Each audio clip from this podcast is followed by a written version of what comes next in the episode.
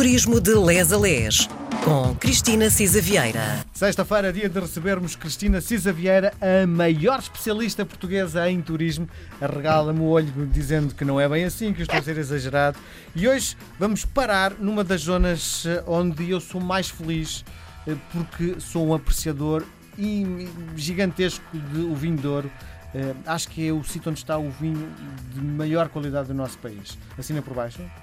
Uh, quer dizer, uh, não queria ser tão uh, parcelar, digamos assim, mas seguramente é das zonas vinheteiras mais bonitas do mundo. Uhum. Aliás, uma parte dela até classificada, não é? o vinho, eu não sou a maior apreciadora de vinhos, mas não tenho dúvida nenhuma, pelo menos vinho do Porto, com certeza, e então agora este Porto on the Rocks e estas novas hum, eh, formas de servir o vinho do Porto eu acho que são mesmo muito interessantes, por acaso. Bom, mas não estamos no Porto, estamos em Vila Real. Estamos em Vila Real ainda. E o que é que há para ver?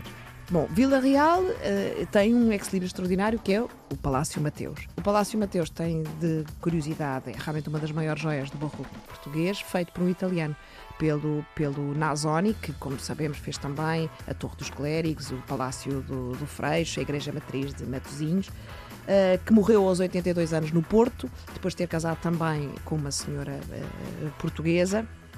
E, uh, de facto, a Casa Mateus é uma casa extraordinária. Foi mandada construir no século XVIII pelo terceiro Morgado Mateus, que teria conhecido o Nazoni, creio que em Malta, isso agora já não sei precisar muito bem, porque também havia uma ligação de, de, deste Morgado a Malta. Uh, há de facto uma exposição permanente, há uh, uma coisa extraordinária, porque na biblioteca uh, do Palácio de Mateus há, entre outros exemplares, um, um exemplar do, do, da primeira edição dos Lusíadas. E, portanto, é uma oportunidade. temos a ala dos quartos, sala de tijolo, etc, etc.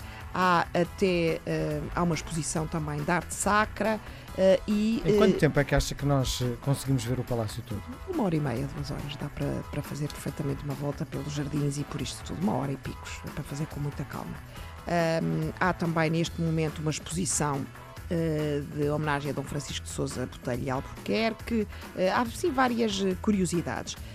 o lago é também um dos pontos para ver no jardim. Uh, mesmo que seja uma visita apressada, tem lá uma escultura do João Cotileiro, portanto, um toque de modernidade no exemplar barroco. Em Vila Real, ainda, saindo do Palácio de Mateus, temos a Sé. A Sé uh, é, de facto, uma adaptação de uma antiga igreja do Convento de São Domingos, já no século XV, com o Dom João I. Há, de facto, manifestações góticas no portal, etc. Uh, na fachada tem, enfim, uh, imagens de santos que nos são muito queridos, designadamente de todos nós, portugueses e não só, de São Francisco de Assis.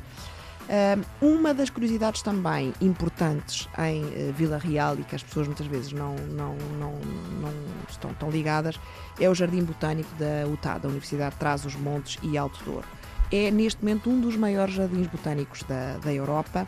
Há cerca de mil espécies existentes uh, no jardim botânico. Há uma app que podemos descarregar para quem tenha de facto um maior interesse e curiosidade na botânica, uh, que de facto é muito explicativa e muito interessante de seguir. Na sua perspectiva, visitar esta zona uh, será melhor em que época do ano? Bem, o outono no Douro é maravilhoso, não é? Porque é quando as, as, as vinhas todas se vestem de, de, de, dos tons de ocres e terras e fogo, não é? Portanto, para mim, essa é normalmente a melhor altura. No entanto, há aqui algumas restrições, designadamente o cruzeiro que nós recomendamos, uh, que é, uh, só se faz entre maio e outubro mas de facto nesta altura pode-se fazer eh, enfim, muita coisa aqui no Douro, ainda está bom tempo e não chove. Um, enfim, depois daí eu diria que de Vila, Vila, Real podemos passar por Santa Marta de Penaguião. Lá está, aí, por exemplo, para quem gosta de compras, eu sei que a, amiga, a mãe do Miguel gosta claro, de compras. Claro. Há de facto desde a cestaria à tanuaria, que é uma uh, fabrico de vasilhames em madeira para o armazenamento do vinho, etc. Mas, sobretudo, eu adoro Uh, tem rendas, bordados e tapeçarias que já eram usados muito para acompanhar o serviço do vinho uh, do Porto. Uh, ali podemos depois de Santa Maria de Penaguião, portanto isto é tudo muito rápido, é uma passagem e tomar um café.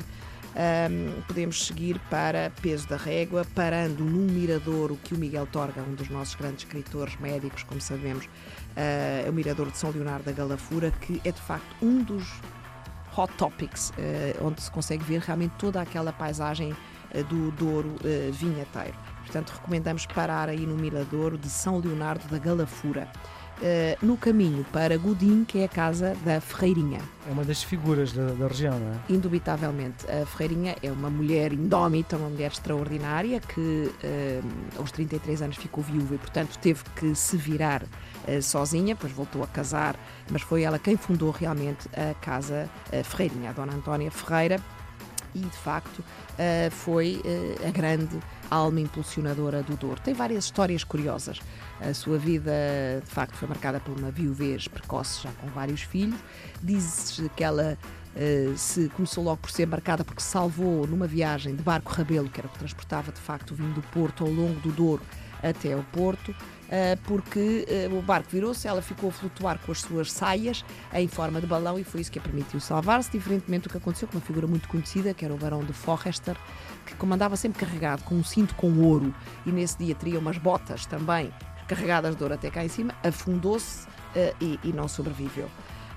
Nós recomendamos aqui também uma passagem na estação ferroviária da, da Régua, dar, se puderem, um salto ao Museu do Douro, que foi inaugurado em 2008 e é de facto extraordinário, com as referências históricas e antropológicas àquela zona do Douro.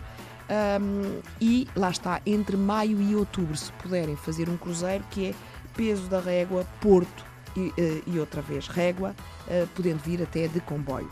Deixa-me fazer uma pergunta antes de fechar esta, esta zona do país, porque o Barca Velha é de longe o vinho mais emblemático desta região. Eu nunca experimentei porque não tenho poder económico para aquilo. Pois. A pergunta que lhe faço é: eu posso morrer antes de experimentar este vinho? Uh, eu acho que é difícil, pelo menos numa destas visitas, experimentar um bocadinho de, do Barca Velha, caso eles tenham, mesmo que não seja aquela edição daquele ano, uh, haverá outras que podem efetivamente, talvez, pelo menos, satisfazer a curiosidade e não morrer sem experimentar o Barca Velha. Muito bem, nós voltamos a conversar na próxima semana.